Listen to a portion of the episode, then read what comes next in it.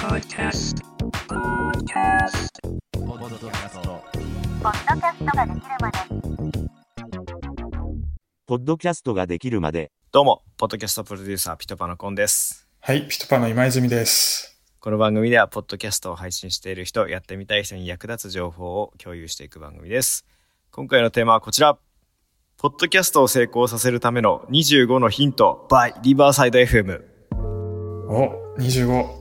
25個もあるんですね。すごいですね。そんなにあるんですね。先週ご紹介した、あの、 Riverside FM という録音の、まあ、ズームとか Google Meets みたいなソフトがあるんですけど、まあ、そこはやっぱり、ポッドキャスターに向けてやってる収録アプリですっていうことを推しているので、だから、ポッドキャストを成功させるためにみたいな記事を書いて、そこからリバーサイド使うといいよねみたいなことをやるために出してる記事ですね、これは。うーん。で結構最近こういうポッドキャストを成功させるための〇〇個のヒントみたいなやつを読み漁ってるんですよ。はい。日本ってそういうのないから、これ全部まとめて黄金率を出して、それでね、本出したいなって思ってます。じゃあ早速やっていきましょうか。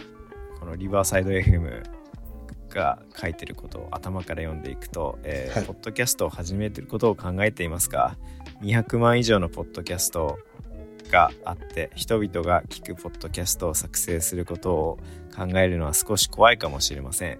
どうすればノイズを目立たなくすることができますか？などいろいろとなんかごめんなさい。あの、うん。翻訳されたやつを読んでるからが変ですね。優れたポッドキャストの条件とはポッドキャストのヒントコツををリストに入る前に優れたポッドキャストの条件を考えてみましょう。優れたポッドキャストは魅力的で一貫性があり何より視聴者を念頭に置いている必要があります。あこの番組のことですね。当たってますね。当たってますね、うんなので僕の番組は優れたポッドキャストですね。何をいやこれねマジでねほんとね何度も言ってるんですけど最近何度も言ってるんですけどってこの番組で何回も使ってるんですけど。あのー自分の喋りたい話するなって言ってるんですよ、うん。視聴者の念頭に置けって言ってるんですよ。うんヒカキンがあんなバカみたいなこと30超えて本当はやりてえわけねえだろって俺はいつも思ってるんで 僕だってね話したいことはポケカの話したいですよ 本当はね。けど、ポッドキャストの作り方を僕が喋るっていうことに価値があるわけなので、うんなのでそこをね、前面に押してるっていうかことです。はい。なので結局のところ、ポッドキャストを作成している間、作成したコンテンツを実際に消費するのはリスナーです。これは、ポッドキャストが彼らに楽しい体験を提供する必要があることを意味します。しかし心配しないでください。ポッドキャストを始める場合、魅力的で最高品質のポッドキャストを作成するためのヒントをご紹介します。私たちのポッドキャスティングは、初心者、専門家およびポッドキャスティングのスキルを向上させたい人、すべてを対象としています。なので、これからやりたい人、やってる人、向上させたい人、全員に当てはまるらしいです。これ25個紹介すると長くなりそうなので、はいあの2回くらいに分ける可能性があります。あ、でも全部取り上げるんですね。全部一応見ましょう。はい。じゃあ1、何から始めるか。まず優れたポッドキャストの条件とは、内容、メッセージの伝え方、重要性、最初から本質を知っている人。何があなたのポッドキャストのトピック友達とマイクに向かってチャットするのがクールだと思うからといって、ポッドキャストを始めないでください。友達とただ喋ってるだけの内容をポッドキャストとしてあげるなっていうのめちゃくちゃいいこと言ってますね。番組の内容を明確に把握すること、最初からしっかりとした一貫性を持つことができます。わかるー。わか完成る。マジでこの番組何の番組なのかっていうのはちゃんと伝えるべきですよねうんだから僕は雑談のポッドキャスト聞けないんですよね雑談のポッドキャストやっていい人はフォロワー2万人以上いなきゃダメだと思ってますねうん。雑談目当てな人が。雑談目当て。その人のファンじゃなきゃ、でもそのうん2万人もその人の何を求めてやってるからだと思うんですよ。だから僕コスプレイヤーがポッドキャストやっても絶対伸びないと思うんですよ。ポッドキャスト、うん。なんだろうコスプレイヤーってその人の見た目にしか興味ないから。うん。超コアなファンを指すっていう意味ではいいかもしれないですけど。ってなったら別に人気になる番組っていうことは考えないでファンに指すっていう方にシフトするを一貫性としてややるべきだと思いますね、はいもしくはフォロワー2万人のコスプレイヤーになるためにはどうしたらいいかを教えるみたいなうんそういう風なナレッジの2択だと思いますそうですね。それはちょっと聞きたくなりますよね、多分。それが何から始めるかですね次、2次に方法を考える同様に開始する前にコンテンツのスタイル構成及びトーンを決定します。ポッドキャストがどのようになり、どのようにそれを成し遂げるかについて知れば知るほど始める時の道道のりが少なくなります。えー変更を加えることはもちろん許されますが一貫性があればあるほど聴衆はあなたに固執しやすくなりますこのスタイル構成トーンっていうのはピトパやってますねうん。どういう感じでやるのかみたいなシートを作っているのでうん。立ち上げの時に結構詰めますもんね。詰めますね、まあ、番組作りが始まる前が9割くらいだと思っているので、最近は9割。9割あの持ってます まあ、それぐらいの意気込みでね、最初、方向性決めるっていうのは大事ですよね。まあ頭でっかちに考えるだけ考えてねやらない人は多いんですよまあだから僕はこれも賛成ですけどまずはやってみるも大事だとは思ってみますねうん。そっから微妙だったらなんなら全番一回全部消しちゃって一からリニューアルすればいいだけの話なのでうん。だからそうこうやってどういう風にやるかっていうのは考えつつもまずは俺をやれっていうことも言いたい。うん。はいじゃあ次です。理由を見つける。なぜこの番組をやってるのかを自問してみてください。友達と遊んだりスポンサーを募ったりするだけの場合はこのプロジェクトを再考することをお勧めします。より深い目標や目的を念頭に置かないと開始して間もなくもがいたり挫折する可能性があります。えわかるうんなんでこの番組やってるのっていうのは確かにありますよね。これもさっきのところにちょっと通ずるかもしれないですね。ここは全部一緒ですねどっちかっていうと。うん、ほん。とね。僕も最初ねただただしなんかポッドキャスト配信者だしピトパスタジオちょっと使ってみてなんか自分の番組配信するかって思って配信してすぐ飽きちゃったんで。うん。でなんか聞いてる人増えてポッドキャストについてこんだけ知りたいっていう人がいるんだったらあじゃあこれ案件につなげられたりとか今はこうやって今泉さんとやってる採用につなげられたりだとか、あとはもう個人でポッドキャストのなんかお仕事を増やしていくってなった時に、まあ、この番組聞いてこの人に仕事依頼してもいいなって思わせるような名刺代わりとしてやってるっていう感じですね、はい、この番組に関しては理由ができるとね。そうっすね、うん。まあスポンサーを集めるポッドキャストで金儲けしようっていうのはやめた方がいいっていうのはマジで世界中どのポッドキャスターも言ってるし日本も特にそれ言えますね、うん。だってポッドキャストって金なんないですからね。うん。YouTube と TikTok やった方がいいですよって言います。そしたら。ポッドキャストきっかけでってことはね、ありそうですけど、単体でっていうのはね、ちょっとまだ。単体は厳しいですね。うん。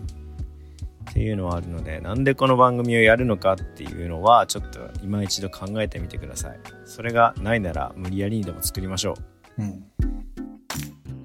4ターゲットオーディエンスを知る。次に1分または数分かけて誰と話すかを決めます。全ての人にアピールしようとしないでください。わかる大衆受けするポッドキャスト誰も聞かない。ニッチに指すべきって本当に思いますね。うん。今ピトパが割とそっちに全振りしてません？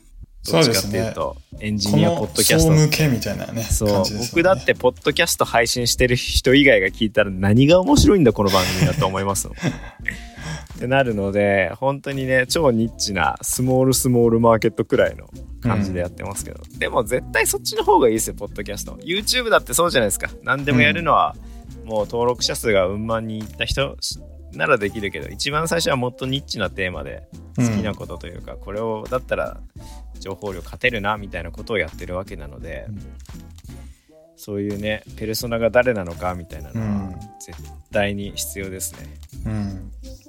その情報を求めてる人からしても嬉しいですよね。あ、ようやく見つけたぞ、みたいな。そうそうそうそうこんな番組あったか。はい。今泉さんだってねポッドキャスト勉強しようって思っていろいろ探した中でね、そうですね。た。たどり着き僕もました。なんか最近調べたんですよポッドキャストの作り方番組。一個めちゃくちゃ音悪いのあってよくこれで教えられるなっていうのを。これ以上悪口になるんで言えないですけど。そんな番組聞きたいですか？ポッドキャストの作り方を教えますよって言ってる番組の音質が悪いって、ねえ。名刺が悪いってさ、ね、さっき話ありましたけど、自分で、ね、ちょっと泥塗っちゃってますね。でこのターゲットオーディエンスちょっとまだ続きがあって、理想的な聞き手について次のことを考えてください。彼らは何歳ですか？彼らの興味や趣味は何ですか？彼らはどんな仕事をしていますか？彼らはどこに住んでいますか？彼らの人生の目標は何ですか？これね全部考える必要はないと思う。うん。エンジニアポッドキャストだったら彼らはどんな仕事をしていますかでエンジニアの人だけにさせばいいし。うん。なんか同世代の番組やりたいんだったら彼らは何歳ですか？やればいいし。僕の場合だと彼らの興味や趣味は何ですか？彼らはどんな仕事をしていますか？彼らの人生の目標はどこですか？っていう部分を詰めるっていう部分だけすればいいかなと思ってますね、うん。ポッドキャストやってる人がどういう人がいてでこの番組聞いて伸ばしたいって思ってる人はどういう層がいるかって考えてじゃあそういう人たちに何が刺さるかっていうことを考えればいいんで。うん。そうだから理想的なリスナーっていうのを明確にすればするほどその彼らでこういうのに興味惹かれるだろうなっていううん。コンテンツを作るっていうことができると思います、結構ねこれ考えられてる人は少ないと思う。うん。ペルソナのリスナーっていうのは。誰が顧客なのかっていうことですね。うんうん。うん。そこを考えてみるのがいいですよ。確かに。ペルソナまで落とし込めてるのは少ないかもしれないですね。少ないですターゲット層っていうところまでは多いかもしれないですけど。うんまあ僕はあとそこにもう一個。これ聞いた後にどういうアクションを起こすかまで考えられてる人が最強のポッドキャスターだと思ってますうん。例えば僕だと P4 の回紹介したら P4 株っていうのが最強のリスナーの行動だと思ってるんで、まあ調べるでもリンク押すでもいいんですけど。うん。だから僕ワインの番組作ってますけどそのワインの番組のゴールは聞いた人がそのワインを調べてみるっていうのをゴールにしてるんですけど、うん。リスナーアンケートだと9割方の人が調べるって書いてたんで目的通りに。そう目的通りですね。あとはそこをうまいことやってお金を作っていくって感じです、じゃあ次のテーマですね。提供する価値はターゲットオーディエンスが分かったらコンテンツがコンテンツが満たすコンテンツがコンテンツ O だろこれ。さすが Google 翻訳。ターゲットオーディエンスが分かったらコンテンツを満たすためにリスナーがどのようなニーズを持っているのかを考えてください通勤に素晴らしいエンターテインメントを提供するだけでなく職業上の目標に向けて実行可能なアドバイスを提供することでその中間のことでもあなたの番組が視聴者の生活にどのように適合するかについてしっかりと考えていることを確認してください。まあこれはさっき言ったやつですね。聞いた後のアクションみたいな部分かな提供する価値はこの番組を聞いてどう思うかどういうふうに思ってくれたら価値なのかっていう部分を考えてくださいってことだと思いますここは。うん。ああ面白かった。で終わる番組は芸人のラジオでいいと思います。うん。ああ面白かったでも本当に面白い番組って有吉さんのラジオとかでも僕はあの有吉さんが履いてたサンダル買ったりしたんでこのサンダルめっちゃ歩いてたけど足全然疲れないって言っててへえそのサンダルあるんだと思って調べたりもしたんでいい番組っていうのは結果的にアクションを起こさせる番組だと思ってますうん。はいなんかあります？これに関してはそうですね。やっぱ面白いっていうのをプラス、その行動させるってところなんですね。う。うんんむずいっすねうん。そんな番組ね、作れねえよって思うかもしれないけど。いや、だから、紹介した商品、雑談系でもできると思うんですよ。なんかこれについて話したら、聞いた人はそれについて、例えば晩ご飯何食べたっつったらさ、今日の晩ご飯じゃあこれにしてみようかなって思わせる価値だと思うから、そんなね、難しく考えずになんか、これ聞いてこういう風に思ってくれたらいいなっていうのがあれば、だいぶ変わると思います。この行動はね、別に大きいことじゃなくてもね、全然いいわけですからね。まず自分のできることからやんなきゃダメっすよ、これ聞いて100なんか100万円のものを売るって結構厳しい気がするから。だからまずアフィリエイトリンクからまず2万円の商品買う人いたらいいなって思って。それで P4 実際34台売ってますからね僕は、うん。ね。それでね毎月4500円入ってくるんじゃね超ちょろいなって思います、アフィカスですねアフィカス。じゃあ次のテーマですあの声はいらない。あの声って何って思って、えーこれ原文で読むと、You don't need that voice という意味かよくわかんないですけど、あ、これあんま日本じゃない。結構厳しいかもしれわかんないかもしれない、このニュアンスは。今文章読んでたけど。うん。そうですね。ね、多くの人は自分の声がポッドキャストに適していないと考えます。わかる 僕もあの、もともとラジオで喋る方をやりたかったけど、このムカつく喋り方が嫌すぎて、あの、裏方に回ってなので、今、たくさんの人聞いてますから。そうですね。今でもあの自分の喋り方はポッドキャストに適していないと思ってるんですけど。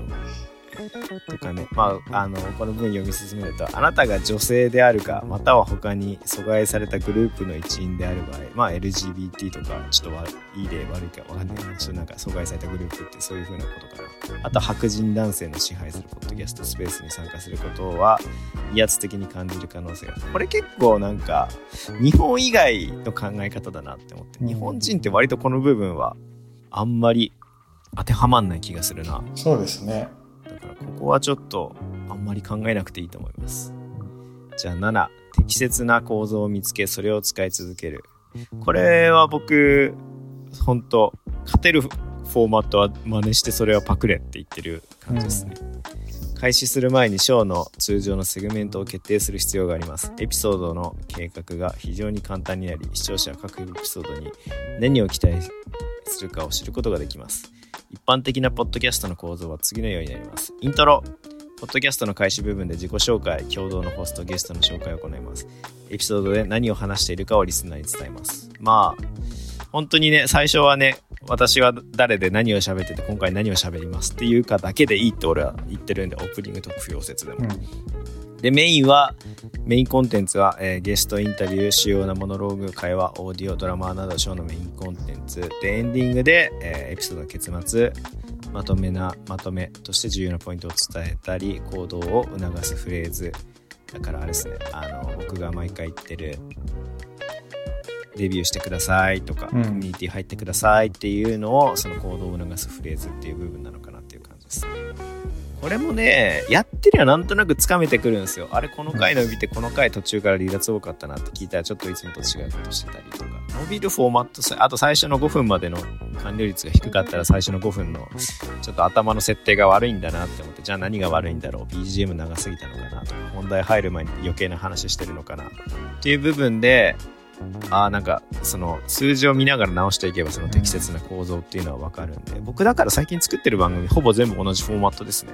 うん。うん、私もそうなってきました。こういう構造って構成ですもんね。そう今泉さん最初そこに疑問を抱いていたけど、はい何が悪いのっつってうん。同じでも、それそうそれの何が悪いのってリスナーって全員同じ人じゃないじゃんって同じ番組全部聞かないと思うよっていうので確かにっていう話になったのでそうそう。作ってる方としてはね、なんかうん、手抜きじゃないですけど、同じ構成使い回しちゃっていいのかなってなってたんですけど、なるけどうん。全然それでいいと思いますうん。聞いてる人はね、それが 勝てるフォーマット。トであれば、はい、うん。なので自分の勝てるフォーマットを見つけ出してください。次、8、広告を忘れないで。エピソード、セグメントの間に散在するのはあなたの広告。ほとんどのポッドキャスターはいくつかの組み合わせがあります。あだから頭に入るプレロールで、話してる途中の盛り上がる途中の手前で入るあのミッドロール。で、最後に全部聞き終わった後のポストロール、ミッドプレロールってやつですね。はい。まあ、ここは広告を忘れないでっつってるけど、ほぼほぼ広告入れるのむずいかもしれないですね。そうですね。広告がね、ないですからねるようになったら、個人であじゃあはいこの番組で広告出したい人いたらぜひ DM ください。安いですよ。いいねで、いいねでいいです。でもほとんどね、ポッドキャストに興味あるそうですよ。方ですから。ポッドキャスト興味ある人しかいないんで、そういう層にはさせると思うので、うん。ぜひ、はい。ということで、スポンサーについてはね、今度またやりましょうって感じですね。うん実際にあの個人でスポンサーをめちゃくちゃ得ている日本のポッドキャスターさんが一人知り合いでいるので、うん2、3人いるな。お結構。ちょっとそういう人たちに話聞いていきたいなと思ってます。うんリバーサイドはポッドキャストのスポンサーシップを得るための方法っていう風な記事も出してるので、まあそのうちこれもやろうかなと思ってます。うん。じゃあ次です。9、エピソードの長さを決める。はい。エピソードの長さの平均を忘れないでください。どのくらいで、どのくらいの期間で撮影しますか？平均的なポッドキャストの長さは、10分からみじ20分の短いポッドキャストから30分から45分の中くらいの長さ、1時間以上の長いポッドキャスト様々です。うん。これはですね、アメリカのポッドキャストのランキング見ると1時間以上の番組はめちゃくちゃ多いです。うん。うん。日本は1時間以上の番組あんまりないですね、そうですね。2、30分が多いイメージですね。うん。ジャンルにもよるんですかね。にもよるとは思いますけど、多分日本、だから、通勤時間の差とかもあるとは、あーこれは思いますよ。アメリカは車ぶ社会だから、うん。